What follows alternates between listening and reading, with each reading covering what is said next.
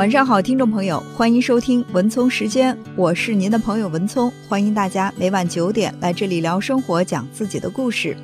今天在我们的微信公众号上，一位名叫冷静的松树的朋友留言说：“文聪老师，你真的相信善有善报，恶有恶报吗？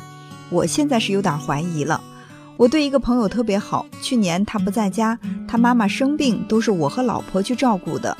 我不求他对我感恩，但关键的时刻。”别背后踩我，这要求不高吧？怎么还不如一个一般人对我实在呢？真是寒心。是我看走眼了，还是世态炎凉，或者说就是利欲熏心呢？现在老婆天天抱怨我傻，被人当枪使，真是窝囊。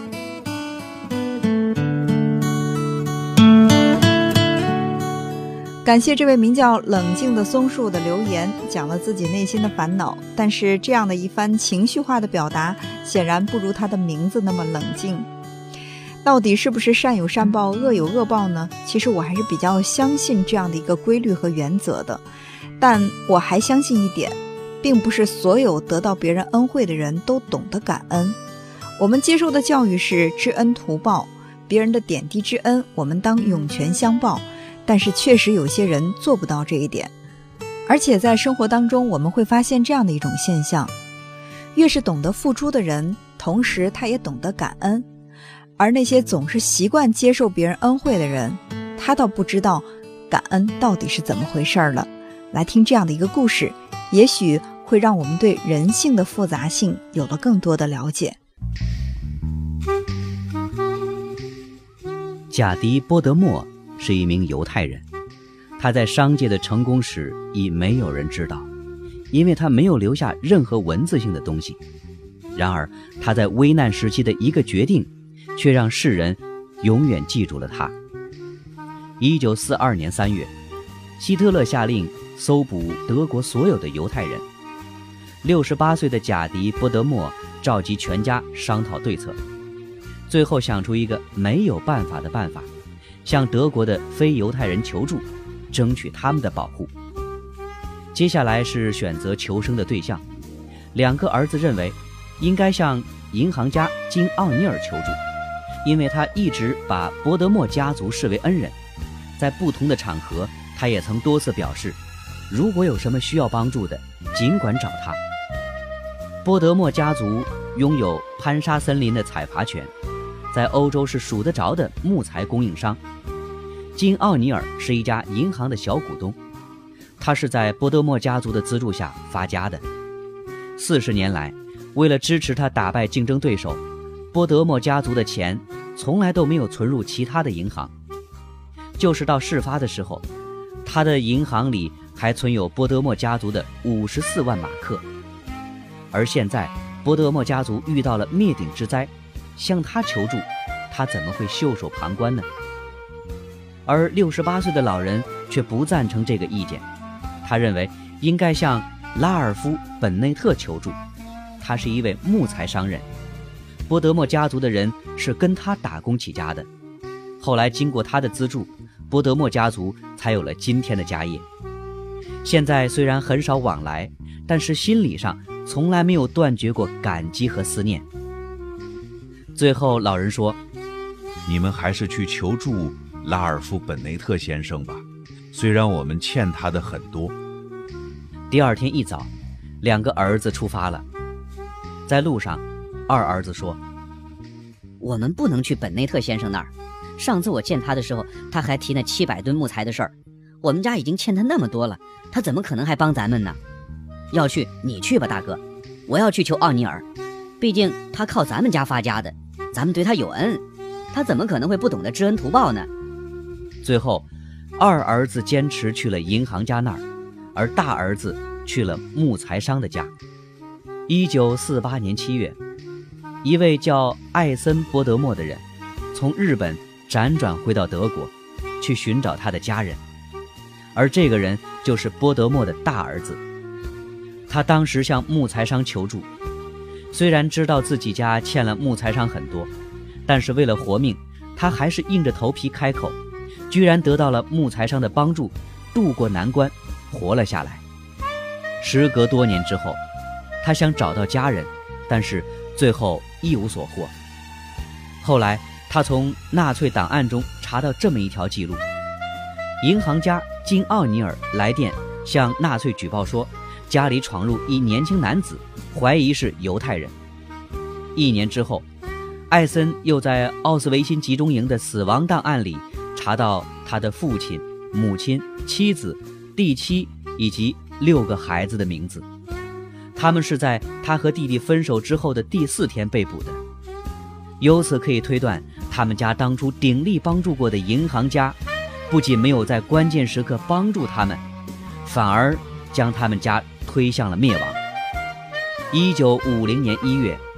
艾森波德莫定居美国。二零零三年十二月四日去世，终年八十三岁，留下一部回忆录，两个儿子、三个女儿和九个孙子孙女。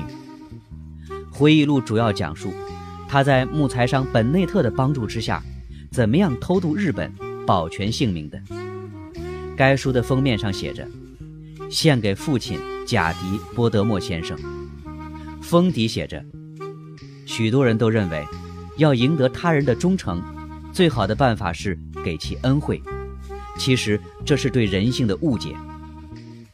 在现实中，真正对你忠诚的，都是曾经给你恩惠的人。”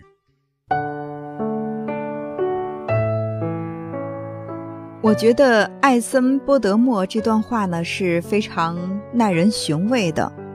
并不是说我们不应该去给别人恩惠，而是在我们给别人恩惠的时候，千万不要指望，因为给了他恩惠，他就一定会给你相应的回报。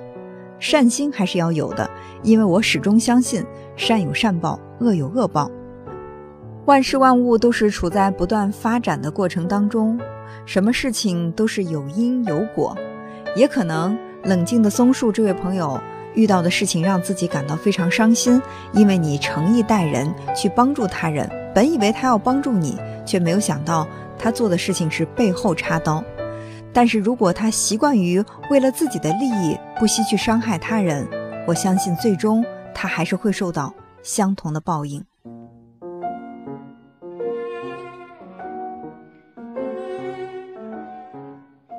喀斯雪原冰雪覆盖，白茫茫的一片。年年这儿都有遭遇雪灾，雪原下的嘎贡老人和他的猎狗莫扎，也成了这些人的救星和希望。每一个从雪原救回的人，都亲切地称莫扎为救命犬，称呼嘎贡老人为老爹。又一年，当喀斯雪原再一次被冰雪覆盖时，小木屋又迎来了一个从远方来的人。他对老人说。自己想到雪原去，五天之后如果没有回来，就请莫扎搭救自己。说完，扔下一件衣服、一点钱，走了。那人走后，喀斯雪原迎来一场罕见的暴风雪，几天几夜，雪如棉团，把大地掩盖得严严实实。五天过去了，那个人无影无踪。老人叹口气，在莫扎背上绑上食物。然后拿出那人的衣服，让莫扎嗅嗅。而这一次，他并没有让莫扎单独上山，因为雪太大了，他不放心，他要一块儿去。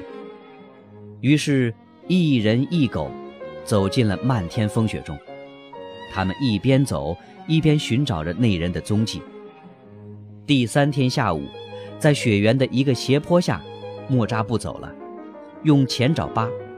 老人知道，那人找到了，连忙扒开雪，只见那人卧在雪下，早已经昏死过去。老人连忙掐他的人中，不久，他长长的出了一口气，醒过来了，闻到了食物的香味儿，一把从老人手中抓过东西，大口大口的吞咽着。吃饱喝足，恢复精力，两人一狗走上了回来的路。可是。由于雪后难走，他们行程很慢，这样，原来预备的食物显然是不够的。老人暗暗着急，再加上年纪大了，受不了风寒劳累的侵袭，第二天就病了。到了第三天，老人实在跟不上了，他拉住那人的手说：“我不能拖累你们，你们走吧。”那人犹豫，老人急了，说：“拖带着我一块儿走，最终谁也走不了。”然后拍着莫扎的头，说：“给我留点食物，带上它，尽快出去。出去以后，再让他带些食物来救我。”莫扎呜呜的叫，不愿意离开。在老人的一再催促下，那人留下一些食物，拉着莫扎走了。走了很远，莫扎回过头来，眼睛里满是眼泪。而老人也泪眼婆娑，终于看不见老人了。跋涉在雪原上，只有一人一狗了。经过长时间的饥饿劳累，那人沮丧极了。看着仅有的一点食物，他想：“，这够谁吃啊？”不经意间，他的目光扫向了蹒跚在前的莫扎，眼睛里放出贪婪的光。又一个晚上，白光一闪，一把雪亮的匕首插进了莫扎的胸部。莫扎站起来，摇摇晃晃地走几步，一下子栽在地上，再也没有起来，只有眼中流下眼泪，一滴又一滴。至死，这条狗也不知自己错在哪里。第二天，那人吃上了香喷喷的狗肉，喝着美酒，感到很惬意。喀斯雪原上的雪是疯子，说来就来，没有定准儿。第二天，大雪又整整狂泻了一天，在茫茫的雪原上，人如瞎子，无头苍蝇一样的乱撞。最终，那人也没有能走出雪原。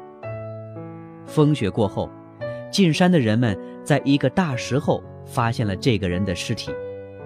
他离山下小木屋只有二十多里路程，而他的手里仍然紧紧地捏着一条狗腿。而在更远处，人们找到了那位善良的老人，他早已死去，可是脸上仍然带着微笑。他一定为他又一次救活了一个人而感到幸福吧。人们含泪埋葬了嘎贡老爹和莫扎仅有的一条腿，在墓旁边。掘了个坑，埋葬了那个人，并在两座墓前都立了一个碑，碑文都是两个字，一个是善良，另一个是贪婪。他们说，他们这样做的目的就是要告诉人们一个道理：贪婪永远是善良的天敌。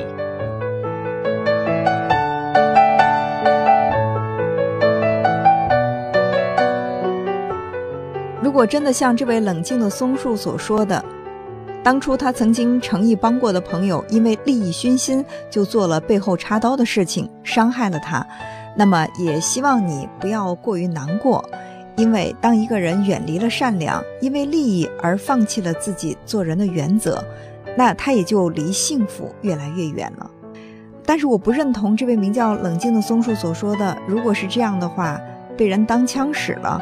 以后还要不要做善良的事情？还是希望你能够坚持善良，同时要记得坚持善良，也要保护好自己。我相信这位名叫冷静的松树的朋友，仅仅是情绪的发泄，在以后的生活当中，如果遇到需要帮助的人，他依然会伸出援助之手。